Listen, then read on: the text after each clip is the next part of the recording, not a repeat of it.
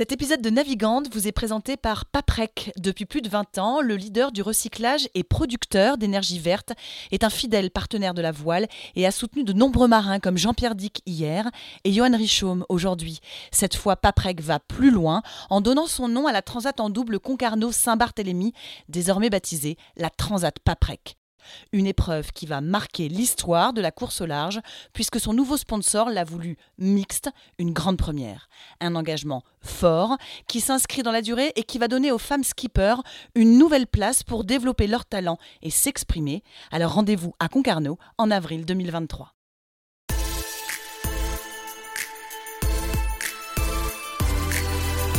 Bonjour à tous, bienvenue dans Navigante, le podcast dédié aux femmes de la course au large et de la régate, celles sous les feux des projecteurs, celles de l'ombre aussi, à ces femmes compétitrices, déterminées, qui mènent parfois mille vies en une.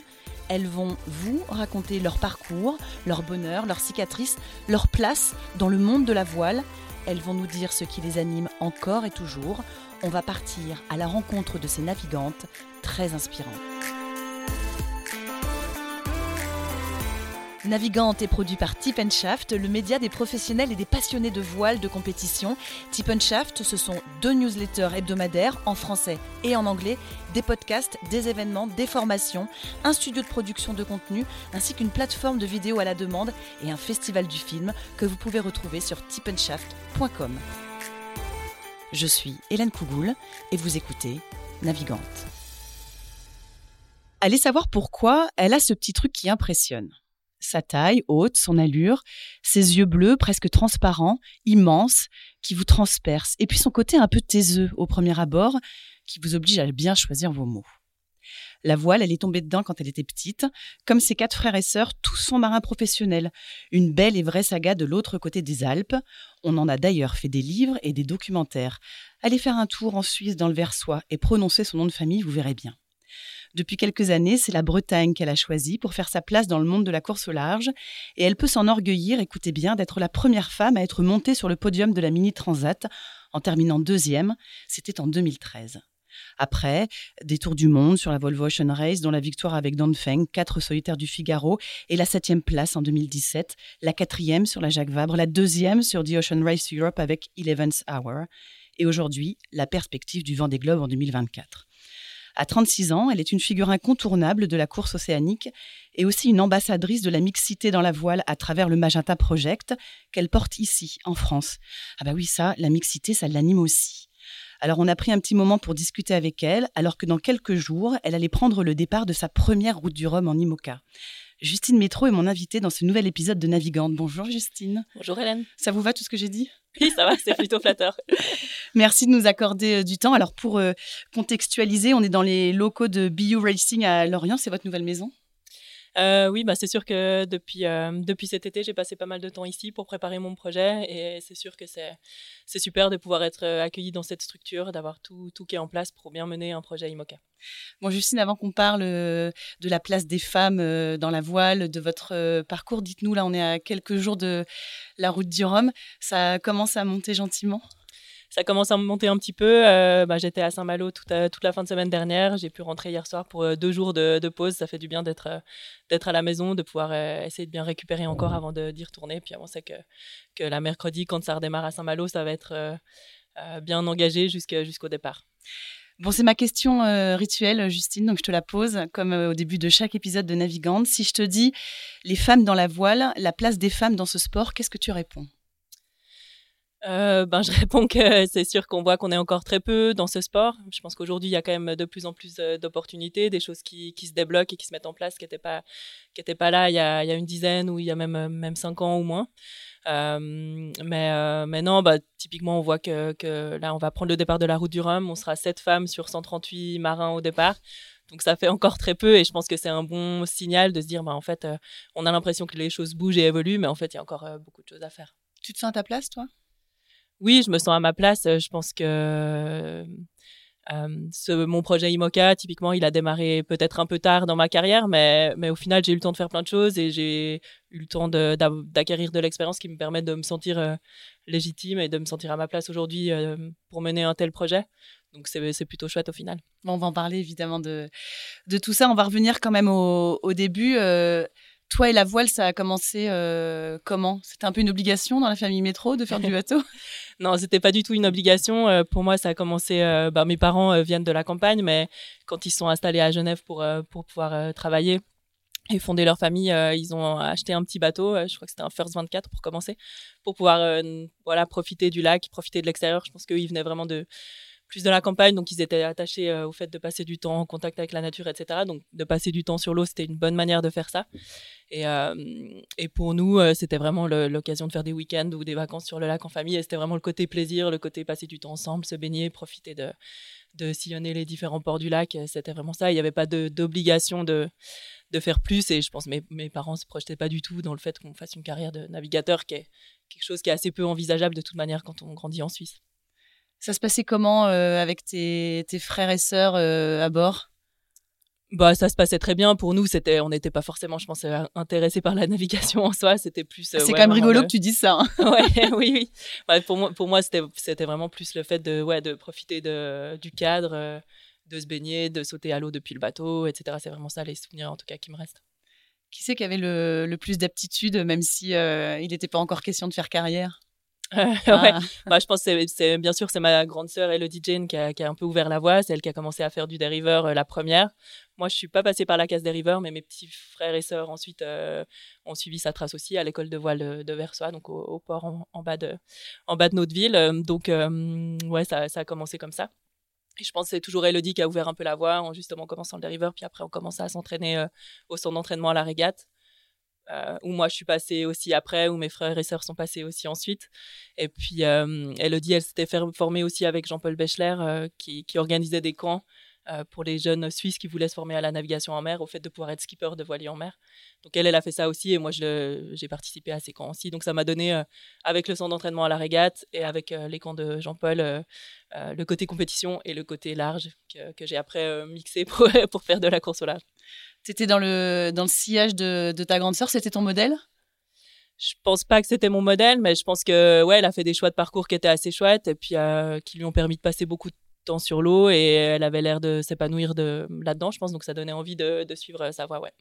Ils vous ont inculqué quoi comme euh, valeur euh, vos parents justement? Pour que au final même si alors c'est très large évidemment comme question mais tu dis au départ on n'était quand même pas forcément prédestinés les uns les autres à aller euh, euh, faire du bateau en, compétition. Malgré tout, euh, que ce soit les sœurs ou les frères, vous vous êtes engouffrés dans ce, dans ce passage-là. Vous étiez fort de, de, quelle valeur pour justement aller au bout de, de ce rêve-là? Bah, Je pense que ça vient surtout de mon père. Donc mes, mes, parents se sont séparés quand on était assez jeunes et on a été, on a été élevés par mon père. C'est mon père qui a eu la garde. Donc, euh, je pense que lui, voilà, il avait ce côté de. C'est quelqu'un d'assez hyperactif, qui a toujours besoin de passer du, temps dehors, de tout le temps faire plein de choses. Donc, euh, voilà, avec lui, on allait sur le lac, on allait à la montagne, euh, on allait dans les musées. Il y avait vraiment un côté, je pense, sportif, nature et culturel aussi qui était assez important pour lui. Je pense important de, faire des choses. Il n'y a jamais un week-end qui était, où c'était envisageable de, de, ne rien faire. Ça, c'est pas possible. De mouler sur le canapé, ça n'existe pas. Exactement, ça n'existe pas chez, chez Jacques Métro. Donc, mais ça, c'est top. C'est quelque chose, je pense, qui nous a bien euh, ouvert au monde extérieur. Et puis lui, il a toujours été, euh, je pense, très bon dans sa manière de, de nous éduquer, euh, en vraiment nous faisant confiance. Il n'y avait pas de, ouais, il y avait pas de, crainte. C'était toujours, maintenant, envie de faire ça, vas-y, ça va, ça va bien se passer. Toujours nous laisser faire les choses qu'on avait envie de faire et toujours nous faire confiance. à tous les niveaux. Donc, je pense que ça, ça nous a permis aussi de, de nous sentir libres d'aller faire les expériences qu'on avait envie de mener et toujours euh, avec son soutien. Et c'était vraiment un œil extérieur assez en retrait, mais je pense qu'il a toujours été assez confiant dans, dans ce qu'on pouvait faire. Et ça rend euh, solide euh, une fratrie pareille? Ouais, je pense que ça rend solide. effectivement, on a grandi juste avec mon père, mais je pense qu'on a vraiment été, et ça m'émeut un peu d'en parler, mais je pense qu'on a été vraiment, ouais, vraiment bien entouré, vraiment bien soutenu par lui, qu'il a fait un super job en se retrouvant tout seul à la tête de cette famille. T'es très émue, euh, Justine. Je voulais pas te, te faire pleurer, c'était pas le, c'était pas le but, mais euh, bah voilà, au moins un bel hommage rendu à, à ton papa et euh, à ce qu'il a pu faire avec euh, avec vous cinq, parce qu'il y a quand même quelque chose d'assez fabuleux dans, dans votre parcours à tous. Ouais. quand tu décides de franchir le, le cap justement et de te dire bon, ok, la voile, ça va être ce que je vais faire de ma vie. Est-ce que tu t'imagines déjà un parcours que tu traces dans la tête sur pour y arriver, il faut que je fasse ça, ça, ça Comment les opportunités, elles s'ouvrent à toi? Ouais, non, pas du tout. Je pense que euh, donc moi j'ai commencé à naviguer beaucoup justement avec le centre d'entraînement à la régate. Ça permet de, de faire les championnats en Suisse, de, de, faire le Tour de France. Et puis après, on, euh, j'ai eu l'opportunité de rejoindre les DICAT, qui était ma première expérience un peu professionnelle. Euh, mais moi, je, ouais, je pense que j'ai jamais fonctionné euh, ni dans ma, ouais, ni dans mes études, etc., ou dans ou dans ma carrière vélique en, en, ouais, en ayant un schéma vraiment très défini, je pense que j'ai plutôt toujours essayé vraiment de saisir les opportunités qui, se présentaient à moi. Et par contre, quand il y en avait une, bah, essayer vraiment de, de l'apprendre et puis de faire tout ce que je pouvais pour, euh, pour que ça fonctionne, si c'est quelque chose qui me faisait envie. Donc, je pense que c'est plus mon fonctionnement. Et puis, euh, je pense que j'ai continué à, à, fonctionner comme ça au fil des années. Donc, typiquement, euh, après la mini transat ou pendant ma hum, préparation de mini transat, quand il y a euh, quand il y a la possibilité euh, de rejoindre l'équipage euh, de SCA pour la Volvo Ocean Race, ben voilà, j'ai voilà, j'ai postulé. Je savais pas du tout si ça allait marcher ou pas, mais j'ai envoyé mon dossier et puis au final ça a marché. Donc je pense que c'est important de prendre de ces choses-là qui se présentent et puis qui, des fois, même si on n'y croit pas forcément quand on quand on donne notre chance, et eh ben ça peut ça peut fonctionner. Et la question un peu rituelle aussi, hein, est-ce que le fait d'être une femme, ça a été, tu t'es dit que ça pouvait être un frein à un moment ou à un autre? Euh, non, je pense pas. Euh, Est-ce que tu t'es dit que ça allait être plus dur? Bah, peut-être que je me suis dit que c'est plus dur, mais je pense comme pas mal de choses encore pour pour nous malheureusement. Mais euh, en tout cas, non, je me suis pas dit que ça allait me bloquer. Et puis, je pense que ça fait partie aussi de l'éducation que j'ai eue. J'ai je pense que justement mon père, il nous a jamais, j'ai jamais senti le fait que d'être une fille, ça, ça me limitait euh, par rapport à mes frères typiquement. Donc, je pense que ça, ça m'a aidé aussi à suivre ouais, cette voie sans, sans, trop me poser de questions et puis sans, sans avoir de, de crainte par rapport à ça. T'as jamais eu l'impression qu'il y a des portes qui allaient, être, euh, qui allaient se fermer? T'as déjà eu des portes qui se sont fermées justement parce que parce que t'étais une femme qui voulait se lancer dans ce milieu-là? Ou pas plus que ça finalement? Non, peut-être pas, pas, plus que ça. Puis je pense que moi j'ai eu quand même plutôt pas mal de chance euh, justement euh, d'être souvent au bon endroit au bon moment et puis d'avoir justement pas mal d'opportunités qui se qui se présentaient à moi. Euh, donc euh, j'ai l'impression d'avoir plutôt été chanceuse là-dedans, justement de pouvoir mener mes projets en solo et puis en même temps de pouvoir rejoindre des chouettes équipages quand euh, l'opportunité se présentait. Donc je pense que j'ai plutôt, plutôt été chanceuse là, là-dedans et puis du coup de peut-être pas forcément ressentir que, que le fait d'être une femme, ça pouvait être limitant. Alors, écoutez, mademoiselle Métro, moi j'ai quand même une théorie, c'est que la chance, on la provoque. Hein. C'est pas le hasard qui, je, suis persuadée de ça, que la chance, on se la crée en fait. Que tu dis que tu as été chanceuse, euh, sans doute, hein, quand on voit ton parcours, c'est assez fabuleux. On a l'impression que les choses se sont à chaque fois bien enchaînées, euh, mais ça se crée aussi ces choses-là, Justine. Oui, oui, c'est sûr, complètement, ça se crée. Mais voilà, après, après, il y a quand même des opportunités qui sont là. Ben, typiquement, le fait d'avoir essayé d'avoir un équipage féminin pour la Volvo Ocean Race, alors que ça faisait 12 ans qu'il n'y avait pas eu d'équipage euh, féminin. Euh, le fait qu'après la, la, Volvo Ocean Race se mixifie, etc. Donc, ouais, ça, c'était quand même des choses qui étaient des petits coups de pouce on va dire des coups de pouce parce que c'était des opportunités qui n'étaient pas là avant. Et puis aujourd'hui je pense que ben, typiquement les jeunes navigatrices elles ont encore plus d'opportunités qui sont ouvertes avec les avec la formation CMB la formation Massif là qui a fait une sélection féminine. Euh, tout ça c'est des opportunités en plus. Et puis c'est chouette que, que, des plus jeunes navigatrices puissent les saisir euh, aujourd'hui. Je voudrais qu'on parle de cette euh, mini justement dont, tu as parlé tout à l'heure en, en 2013 donc on le rappelle, hein, euh, il y a eu toutes ces années avec euh, les DICAT, les Tours de France, et puis tu t'installes en Bretagne, puis il y a cette mini où tu vas terminer, certes, derrière Émeric euh, Belloir, mais devant Simon Coster. Tu es la première femme sur le podium. Je crois qu'il y avait eu une femme avant, sauf erreur, je me souviens plus son nom, mais qui avait fait une troisième place, mais pas mal de temps avant sur une des premières mini-transats. Alors on va dire peut-être la deuxième femme. Mais c'était le, voilà, c'était, il n'y avait pas encore de femme qui avait fini deuxième, donc c'était le, meilleur résultat à ce moment-là qui a été égalé après par, euh, par Clarisse Kremer. Tu te dis quoi à ce moment-là? Alors j'ai l'impression que tu n'es pas trop du genre à, à fanfaronner, mais euh, ceci dit, euh, ça marque quoi à ce moment-là? Tu te dis quoi quand tu te retrouves voilà deuxième sur le podium de cette mini transat qui est pas rien? Euh, oui, oui, ben c'est une belle satisfaction parce que euh, pour moi qui venais de Suisse, euh, quand tu te lances dans un projet comme ça, ben, c'est quand même un gros, c'est quand même un gros passage. Tu, tu quittes, voilà, tu pars loin pour pour préparer un projet pendant deux ans. C'est ton premier projet, donc tu mets beaucoup beaucoup d'énergie là-dedans.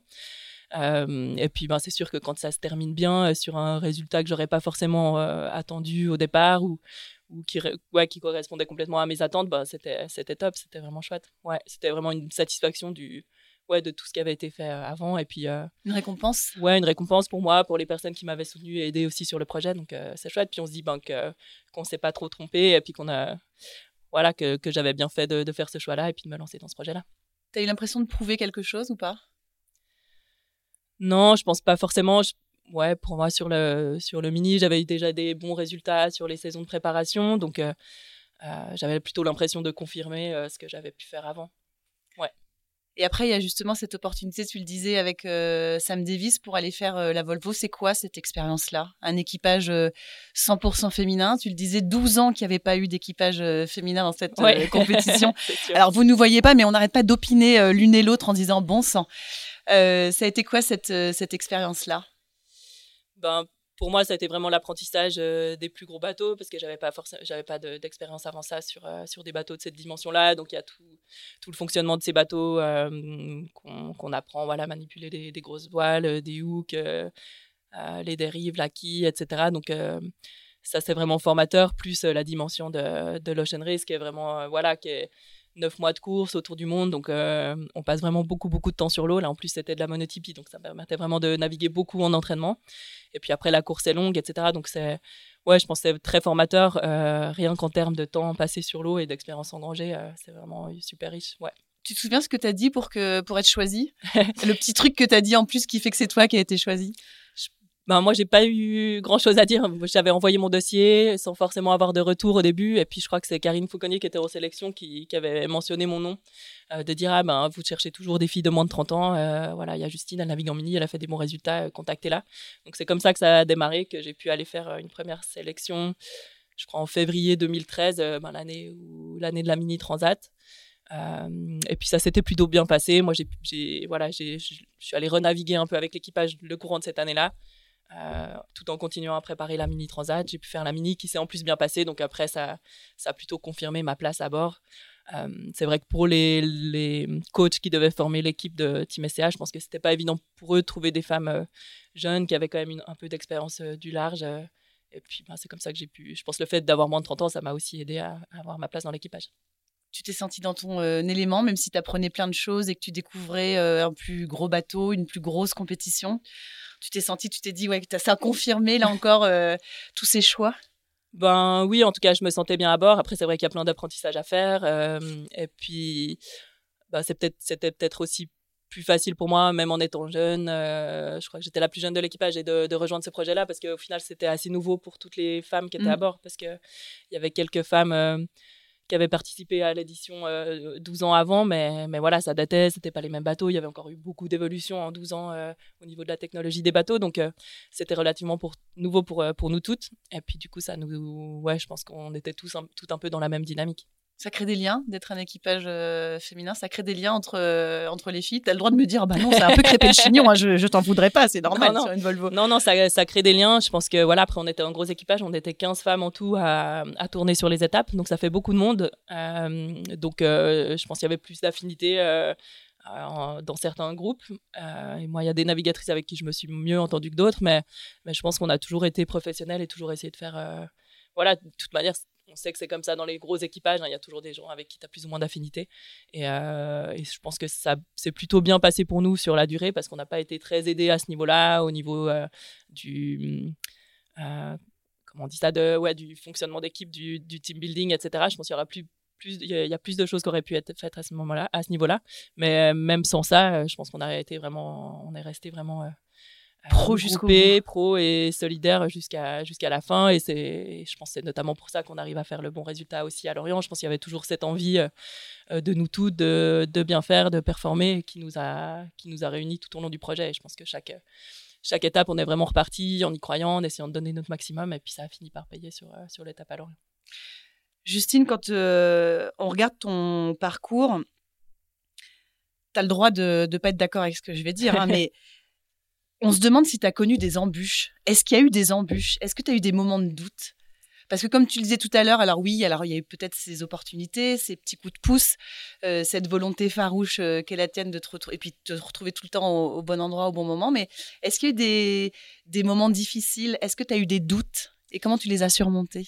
Euh, oui, oui, je pense qu'il y a des moments difficiles. Peut-être qu'on se rend pas compte, on s'en rend pas compte avec le recul quand on regarde de l'extérieur, mais je pense que voilà, il y a des, il y a des épreuves où on aurait aimé mieux faire. Il y a des, euh, il y a des faits de course où on se dit qu'on aurait voilà que les choses auraient pu se passer juste un peu différemment et puis qu'on aurait eu un vraiment meilleur, résultat au final. Euh, donc oui, il y en a. Bah, je pense aussi au dématage l'année passée avec Simon Fisher sur la Jacques Vabre, euh, alors que voilà, on avait un bon bateau, on s'était bien préparé, on avait fait des bons résultats sur sur toute l'avant-saison, puis je pense qu'on le sentait plutôt bien l'un et l'autre. Et au final, voilà, ça se passe pas comme prévu. Donc bien sûr qu'il y en a, et je pense que c'est c'est un peu le, le cadre pour tous les marins, peut-être à un moment donné sur une sur une carrière. Bien sûr qu'il y a des il y a des, des, embûches. Et puis, je pense qu'après, euh, comment de, ouais, rebondir de ça Moi, je pense pour moi, c'est toujours être bien, essayer d'être bien objectif sur ce qui s'est passé, et puis ce qu'on peut mettre en place pour, que, pour, que, pour progresser. Ouais. J'ai lu dans un article. Euh, en préparant un peu quand même notre rencontre de la Tribune de Genève. Alors c'est peut-être euh, longtemps hein, que tu as, il y a peut-être longtemps que tu as dit ça, que ta fierté c'est d'être reconnu pour tes qualités de marin et rien d'autre. Ça veut dire quoi? Est-ce qu'il y, a un truc qui t'agace derrière ça là? Non, je sais pas. Je pense que peut-être, ben justement, en tant qu'athlète féminine, on peut se demander qu'est-ce qu'on qu'est-ce qu'on attend de nous. Et je trouve que souvent, euh, peut-être qu'on n'attend pas assez la performance. Euh, moi, j'ai toujours essayé de mener des projets justement sportifs et qui étaient axés là-dessus. Et je pense que peut-être souvent on nous parle de communication ou de. on vous parle plus du fait que vous soyez une femme que du fait que vous allez peut-être gagner. ouais, ou que justement on est là pour, pour faire la course et puis pour performer et puis que c'est ça qui nous intéresse. Donc je pense que peut-être ça venait un peu de là. Mais malgré tout, euh, oui, je comprends cette, euh, cette ambivalence, mais tu ne peux pas empêcher les gens de, de, parler du fait que vous soyez euh, voilà, des femmes finalement dans un milieu qui est très masculin. Ça passe aussi par là, mais c'est agaçant à la longue. Bah, moi, ça m'agace pas parce que je pense que le fait d'en parler, ça, ça, permet aussi de, de justement de, de montrer qu'on que, est encore très peu et puis qu'il manque encore des, des, passerelles et qu'il manque encore qu'il manque des opportunités pour, pour les jeunes navigatrices. Après, une fois que ça c'est voilà, on évacue. Une fois que ça c'est dit, euh, passons à passons à la compétition, quoi. C'est ça que tu. Ouais, oui. Bah, je pense qu'après, il faut être reconnu dans ce qu'on fait. On se, on se prépare vraiment euh, de manière professionnelle euh, pour, pour nos projets. Et puis, pour moi, c'est ça qui compte. Et puis, je pense que ce que je voulais dire par là aussi, c'est que pour moi, la reconnaissance, elle vient aussi de, de justement des, des, concurrents ou des marins avec qui on navigue. Et puis, quand ça se passe bien, moi, c'est ça qui me, c'est ça dont je suis le plus fier. C'est au final quand quand il n'y a pas forcément de distinction sexe, mais que les gens sont juste contents de naviguer avec toi, c'est ça qui est, ça qui est chouette. C'est quoi le plus chouette compliment qu'on ait pu te faire? Euh, Je saurais pas dire comme ça, mais. Euh, ou un marin ou une, ou une, euh, navigatrice qui, qui, serait venue te dire un mot ou quelque chose qui t'aurait euh, voilà qui t'aurait rendu fier ou qui t'aurait marqué plus qu'un autre Ouais, non, bah, je pense qu'au-delà des mots, c'est plus si les gens te proposent de naviguer avec eux après une expérience ou une course un peu engagée et puis qu'ils ont. Voilà, je pense que ce serait plus comme ça. Euh, Justine, justement, je voudrais qu'on parle de, ton implication dans le, dans le Majata Project, puisque ça, c'est aussi quelque chose qui t'anime beaucoup, au-delà de la compétitrice que tu es de la navigatrice qui prépare au cordeau ces, euh, ces projets. Euh, on va rappeler, hein, le Majata Project, c'est une association, on va dire ça comme ça, qui a vu le jour grâce aux membres de l'équipage SCA après la Volvo, justement 2014-2015.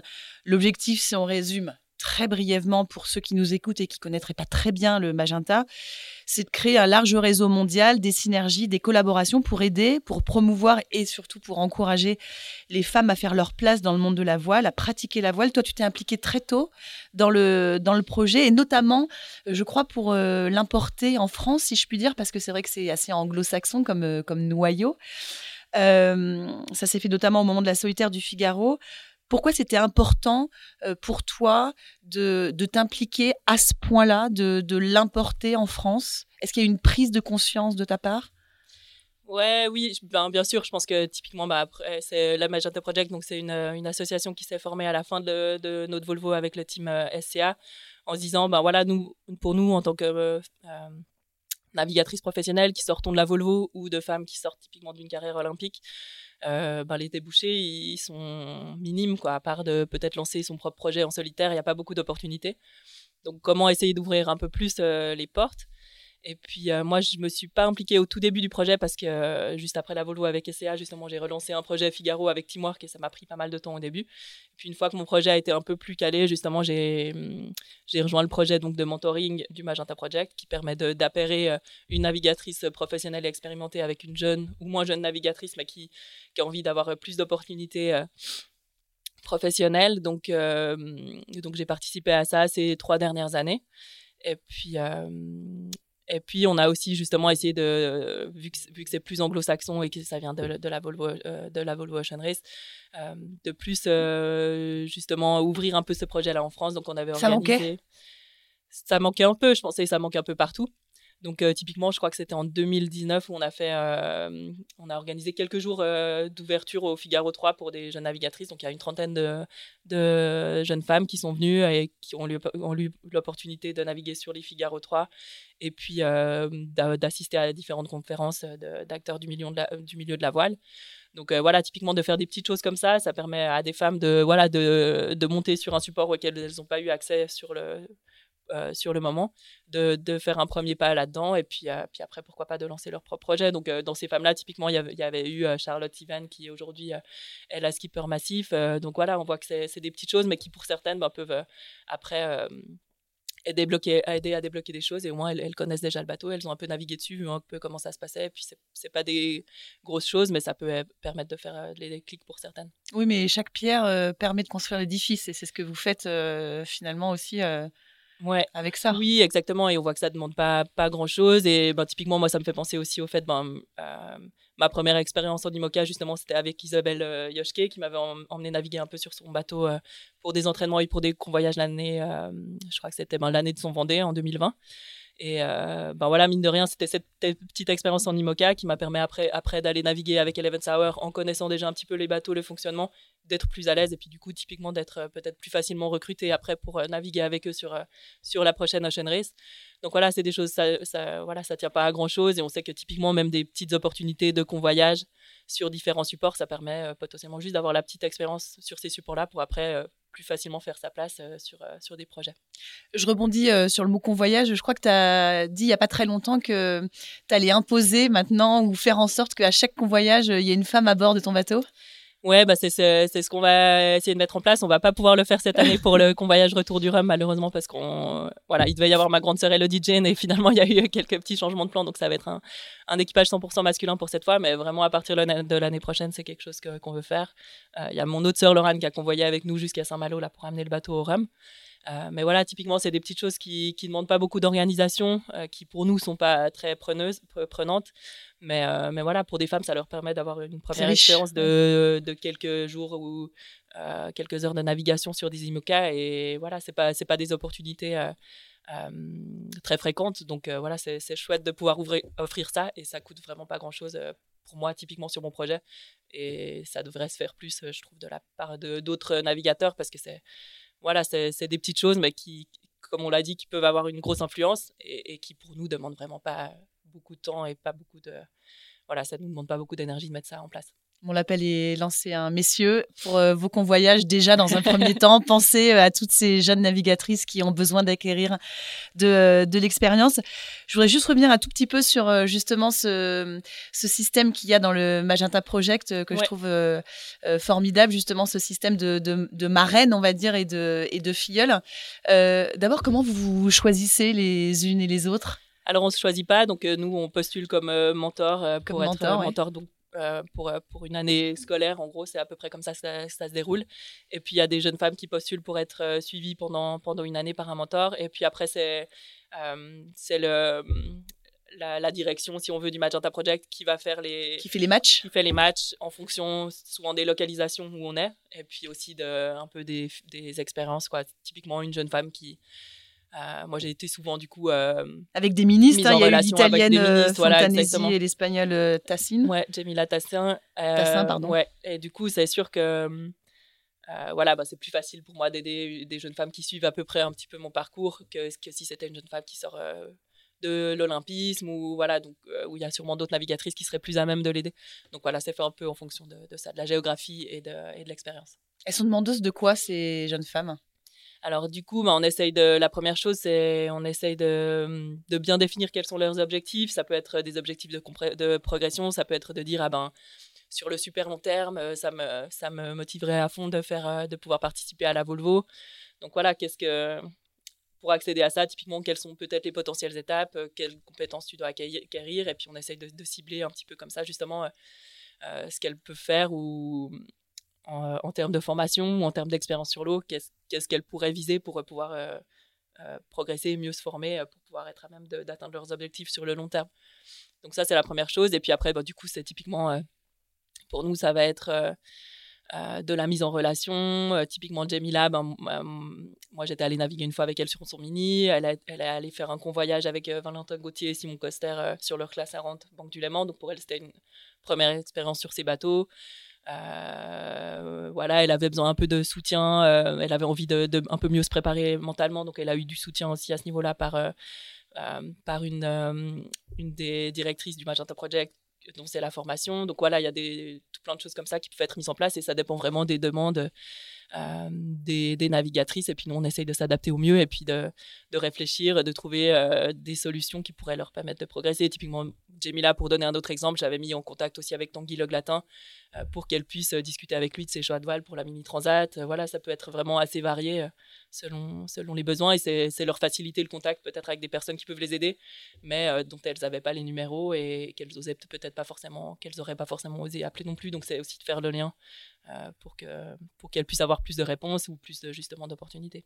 Ça remplit comment euh, ça justement? Je, je, parle de intérieurement de se dire que on a pu euh, aider, on a pu porter des, des, jeunes filles vers, vers un rêve, on, aura, on a pu les aider à, à ouvrir cette voie qui n'est pas toujours facile. Ouais, bah c'est une satisfaction. Je pense que ça dépend des. Pour l'avoir fait trois fois, ça dépend un petit peu aussi euh, de la relation qu'on arrive à construire. Mmh. Ça va un peu dans les deux sens. je pense que nous, on est prêt à donner beaucoup. Il faut aussi qu'il y ait le, pendant en face. Euh, mais non, quand ça se passe bien, c'est satisfaisant. Je pense que pour nous, c'est aussi inspirant de voir des jeunes navigatrices qui ont, vraiment l'envie de faire des trucs. Et des fois, ça, pour nous, je pense que ça rappelle euh, ce qui est important aussi dans le, dans le sport qu'on fait. Donc ça, c'est chouette à voir. Et puis, ben, nous, moi, ouais, ça me permet de de remettre en perspective aussi ce qu'on fait. Justement, quand on aide une jeune femme à, définir ses objectifs, à voir comment elle pourrait les atteindre, bah, ça fait aussi, je pense, refaire le même travail pour nous-mêmes. Et puis non, c'est satisfaisant aussi dans le sens où je pense que ça nous permet de voir un peu plus loin que nos propres projets, nos propres ambitions, entre guillemets, et puis de, se dire ben, qu'il y a d'autres choses qui sont plus importantes aussi, et peut-être à une échelle plus large euh, que, que, nos projets euh, à court terme. Donc euh, ça, c'est aussi, je pense, satisfaisant. Ensemble, voilà, c'est ça le, mot, c'est surtout ben, ça c'est sûr que justement le projet du Magenta Project, je pense qu'il y a vraiment une dimension de, sororité, de soutien entre les navigatrices. Et puis je pense que moi aussi personnellement, ça m'a fait changer aussi ma vision euh, de mon rapport avec les autres femmes, avec les autres navigatrices, ou peut-être justement dans le sport, on, peut être parfois en mise en concurrence. Et je pense qu'aujourd'hui, typiquement, mon, ma vision de tout ça, elle a vraiment évolué. Euh, et je pense que c'est le cas aussi d'autres navigatrices qui sont impliquées dans ce projet. Et ça, je trouve que c'est riche aussi dans ce sens-là de se dire, euh, voilà, au, contraire, on n'est pas en concurrence, mais, mais qu'est-ce qu'on peut faire pour s'aider euh, toutes les unes les autres pour, pour que pour qu'on soit plus présente et puis qu'on puisse toutes mener mieux nos projets. Donc ça, c'est chouette aussi. Je trouve ça très beau ce que tu viens de dire, Justine, parce qu'en plus, je suis sûre que ça fait tomber plein de préjugés que on peut avoir sur les femmes entre elles. Eh bien non, voilà, on est pas tout à se crêper le chignon ou être en concurrence en, constamment. Ouais, non, et, je pense que c'est quelque chose qui change aussi dans, nos, dans notre société aujourd'hui. Je pense que c'est voilà, la sororité, c'est quand même un mot qui parle de plus en plus. Et puis, je sais que, euh, ouais, en tout cas, moi, je suis contente d'avoir euh, d'avoir eu cette expérience avec le Magenta pour, euh, pour faire changer aussi mais, ma manière de voir les choses. C'est Sam Davis aussi qui disait que sur le dernier Vendée Globe, avec les six femmes au départ, comme elle était la, on va dire, la plus expérimentée de toutes, elle avait créé un petit groupe WhatsApp pour les femmes du les femmes du Vendée Globe euh, parce qu'elle dit bon bah j'avais un peu l'impression qu'il fallait que je sois la maman un peu de, et euh, elle disait qu'effectivement euh, ça c'était très important ce, ce, petit groupe WhatsApp le fait qu'elle puisse échanger voilà entre elles qui avait cette cette solidarité en fait qui était super importante. Ouais, ouais, bah elle m'a ajouté à ce groupe il y a ah, pas longtemps. Mais oui, oui, c'est chouette et je pense que typiquement ça m'allait aussi dans cette démarche-là aujourd'hui. Et puis, ouais, non, c'est chouette. En tout cas, tu vois, même on s'est vu justement les, femmes de la route du Rhum euh, il y a quelques jours pour juste faire une petite photo ensemble. Mais c'est, voilà, tu sens qu'il y a vraiment un, bon esprit euh, entre tout le monde et qu'il y a vraiment du soutien entre les unes les autres. Donc c'est chouette euh, d'avoir d'avoir cette ambiance-là entre les, entre les coureuses. Alors malgré tout, hein, vous, êtes, vous allez être 7 au départ de cette route du Rhum sur 138 autant dire que ça reste quand même très très peu, hein, même, euh, même si au moins vous, êtes là et ça c'est plutôt une, bonne nouvelle. Euh, toi, outre toutes les actions qui sont menées, euh, que ce soit par les classes, on a vu Climoca aussi essayer de, de, de, monter des projets pour aider les jeunes femmes, outre ce qui est fait aussi par le Magenta Project, qu'est-ce qu'il faudrait faire de plus pour que pour que les femmes soient plus présentes. Alors, il y a toujours cette, fameuse question sur, le, sur les quotas. Euh, qu'est-ce que toi, tu en penses? Puis je pense que tu es assez bien placée aussi pour, euh, pour pouvoir parler de, de ça. Non, moi, je, je, suis pour les quotas parce que je pense que justement, mon expérience, euh, je pense, montre que c'est utile. Moi, j'ai eu la chance justement de, de faire... ouais, de, faire la, de participer à quelques étapes de la Volvo avec Dongfeng, justement parce qu'ils étaient incités à prendre plus de femmes à bord. Moi, ça m'a permis voilà, de naviguer avec des hommes hyper expérimentés euh, avec qui j'aurais pas pensé pu naviguer. Et puis, euh, puis je pense que j'ai pu vraiment bénéficier de leur expérience et du fait de pouvoir naviguer avec eux pour progresser. Euh, donc, donc voilà, je pense que c'est vraiment important d'avoir que les femmes aient plus d'opportunités de pouvoir naviguer au haut niveau. c'est le cas encore aujourd'hui sur The Ocean Race où voilà, là, on, est sur des équipages obligatoirement mixtes avec une femme à bord et, et trois hommes mais c'est sûr que pour moi, ça a fait partie de, de, vraiment de ma formation. Et puis, je pense que voilà, on, peut espérer attendre ou avoir nos places, mais à un moment donné, justement, c'était normal que les hommes fassent pas appel à des femmes pour naviguer avec eux parce qu'il n'y a pas l'expérience. Mais si on n'a pas l'opportunité d'avoir l'expérience, c'est le serpent qui se mord la queue. Voilà, exactement. On n'arrivera jamais à avoir euh, l'expérience nécessaire pour être légitime d'être appelé sur un, équipage de, de Race. Donc, euh, donc voilà, il faut justement les quotas pour que des femmes puissent acquérir cette expérience solide et puis à devenir légitimes euh, d'avoir, euh, d'avoir leur place. Et, je pense qu'à tous les niveaux, euh, justement dans notre sport ou dans la société, moi je, je, pense que les quotas sont importants pour que les femmes puissent, puissent avoir des postes, puissent acquérir l'expérience et, puissent progresser. Alors on est très sérieux, on parle de quotas, mais forcément bah, c'est sérieux et c'est important. Ceci dit, raconte-nous quand même la victoire avec Dan Feng dans cette, euh, dans cette Volvo. C'est un sacré moment, ça? Ouais, c'est un sacré moment. Après, pour moi, j'avais une place un peu particulière dans l'équipe parce que je faisais pas partir du, du projet. Je me suis pas entraînée avec eux, mais j'ai été appelée, euh, je crois, à l'automne quand eux, ils avaient commencé leur course. Et, et voilà, c'est Bruno Dubois qui m'a proposé de, de, remplacer Marie sur une étape pour lui donner un petit break. Donc moi, j'ai vraiment rejoint le projet euh, euh, un peu à la dernière minute, sans entraînement sur le bateau. Euh, normalement, on devait faire un pro au moins à Melbourne où je mhm. rejoignais le bateau, qui en plus a été annulé. Donc, euh, ma première nappe sur le bateau, c'était le, dans le, grand bain direct. Exact. Mais, mais bon, vu que j'avais navigué justement, vu que j'avais eu l'expérience avec SCA avant, le bateau, je connaissais, on avait navigué presque deux ans dessus. Donc voilà, tu retrouves assez vite tes automatismes. J'avais la chance d'avoir Caroline Brower aussi qui était dans leur équipage, qui était avec moi sur SCA, avec qui je m'entends très bien et on a pris le temps justement de refaire bien le tour du, du, bateau ensemble euh, à Melbourne, qu'elle me remontre bien leur manière de fonctionner, etc. Que moi je sois bien au clair aussi de, de ce qu'on attendait de moi.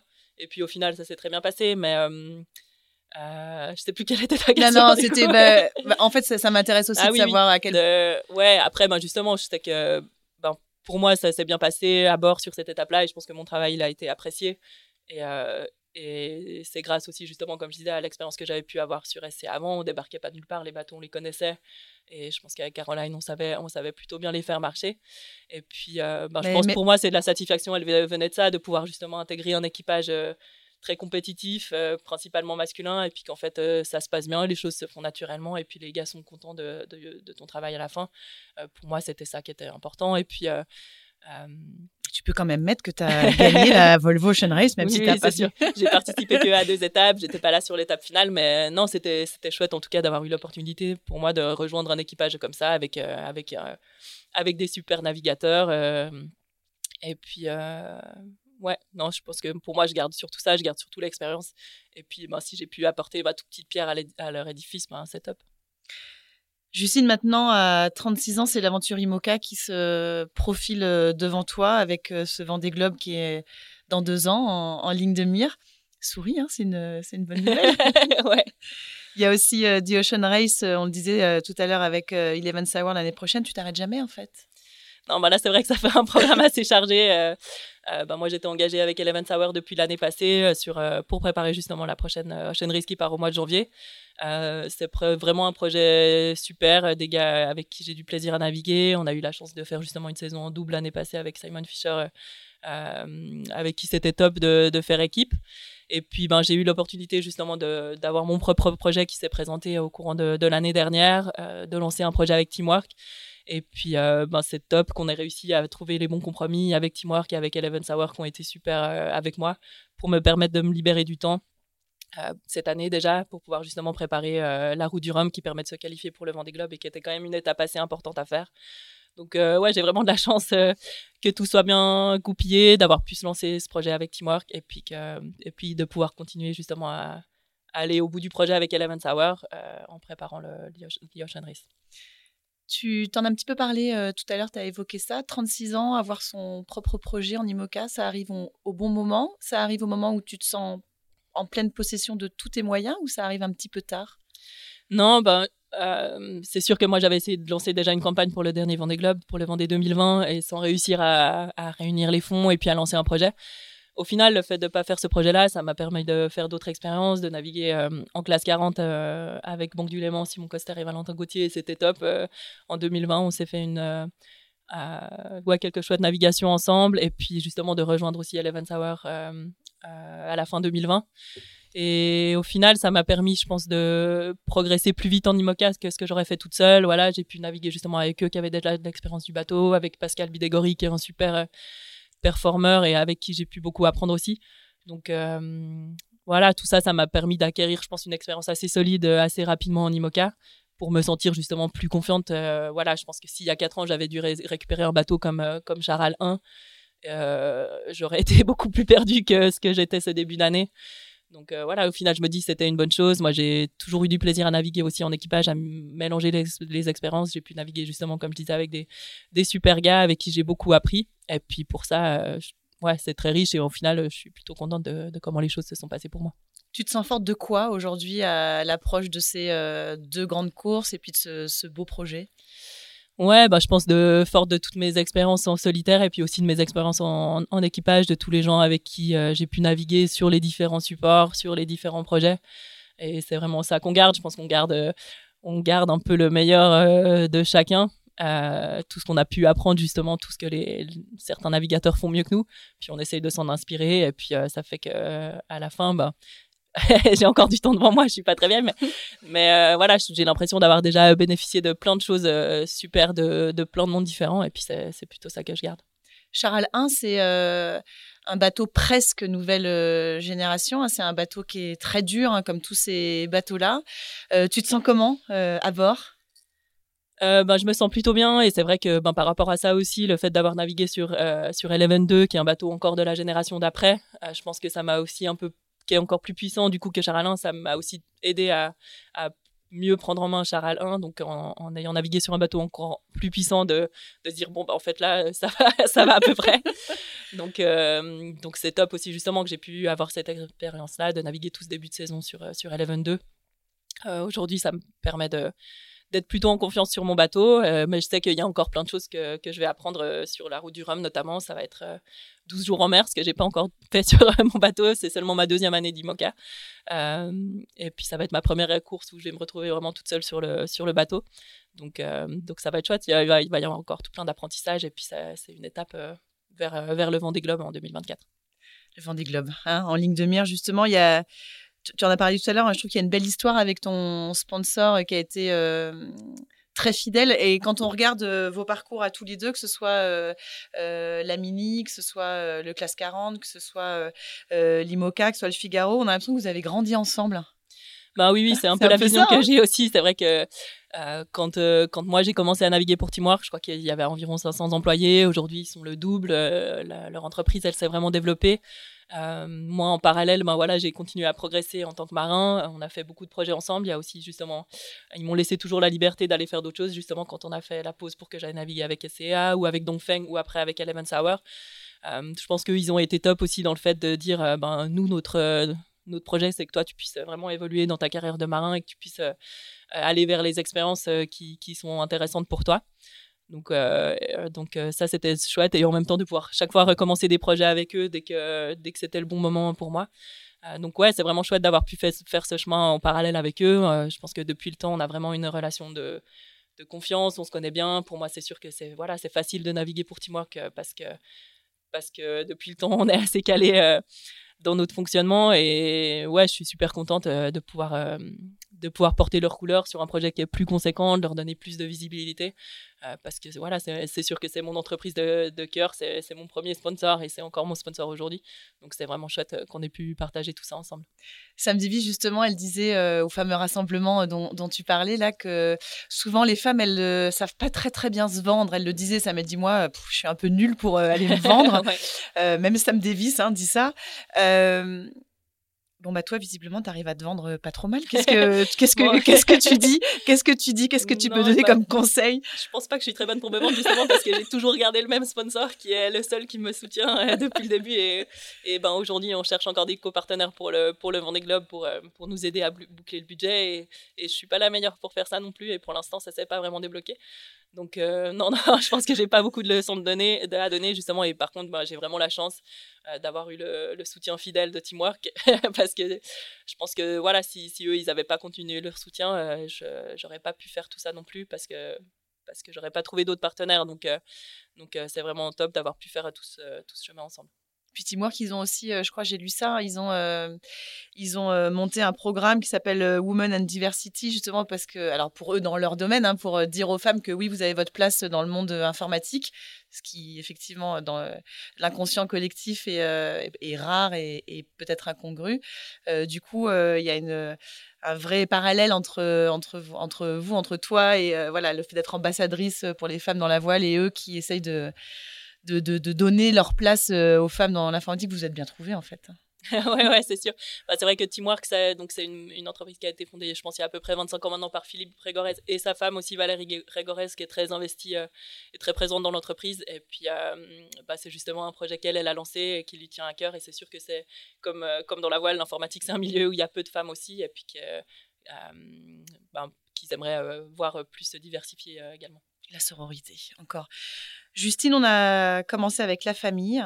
Euh, ta famille, justement, de devoir partir en solo pour euh, la première fois sur cette euh, route du Rhum en, en IMOCA, elle est dans, elle est dans quel état et elle est derrière toi à quel point? Bah, je pense qu'ils sont pas mal derrière moi et c'est vrai que c'est cool d'être, en tout cas avec mes frères et sœurs, d'être tous navigateurs. Je pense qu'on comprend bien ce que font les uns les autres, les besoins des uns des autres et on soutient vraiment tous beaucoup dans nos différents projets. Euh, donc, euh, donc c'est. Je pense que eux, ils savent, euh, voilà, je pense qu'ils ont suivi au cours des années, ben, le, je pense l'application que j'ai mis dans mes projets, puis la direction que j'ai, c'est leur, leur, leur, faire prendre, et puis ils savent que ça faisait un moment que j'essayais justement de lancer un projet Vendée Globe, et puis de, de pouvoir partir sur cette préparation. Donc je pense qu'ils sont super contents pour moi que, que, ça, pu, que ça ait pu démarrer, et puis que, que je puisse, ouais, finalement préparer ce, ce projet-là. On va te souhaiter plein de bonheur, hein, évidemment, pour euh, ce gros projet-là, quand même, hein, d'aller chercher euh, le Vendée en, 2024. Et puis, il y a cette euh, route du Rhum. mais avant, j'aimerais bien que tu nous dises, Justine, là, je vais fermer les yeux, et j'aimerais bien que tu nous dises, toi, ton grand bonheur en mer, c'est quoi? Est-ce que tu peux nous décrire ce que c'est ton grand bonheur à toi en mer? Bah, je pense le bonheur, c'est quand, euh, quand tout va bien, quand après, quelques jours de course, on sent, on sent bien à bord, qu'on a les bonnes manettes du bateau, qu'on a, je pense que quand on se sent euh, un peu euh, faire partie, quoi, en accord avec notre bateau et puis avec les éléments autour, c'est, je pense que c'est ces moments-là qu'on cherche en tant que marin, quand tout va bien, que, qu'on est en phase avec la course et puis avec, avec notre bateau. ouais, je dirais ça. Bon, eh ben, on te souhaite d'être euh, en phase avec euh, la course et ton bateau euh, pendant les, les 12 prochains jours. On, rappelle, hein, on, se, on, se, voit avec Justine avant que, que tu partes faire cette, cette route du Rhum. Merci beaucoup d'avoir été notre invité dans, dans, Navigante et puis merci pour tout ce que tu nous as raconté, appris et c'est très inspirant. Merci Justine. Merci à toi. Merci d'avoir écouté cet épisode de Navigante produit par Tip Shaft. N'hésitez pas à nous dire ce que vous en avez pensé, n'hésitez pas non plus à le partager. Et si vous souhaitez suivre l'actu de la voile de compétition, abonnez-vous à la newsletter de Tip Shaft, c'est gratuit, elle est envoyée chaque vendredi à 17h et pour vous inscrire, ça se passe sur tipenshaft.com. À bientôt.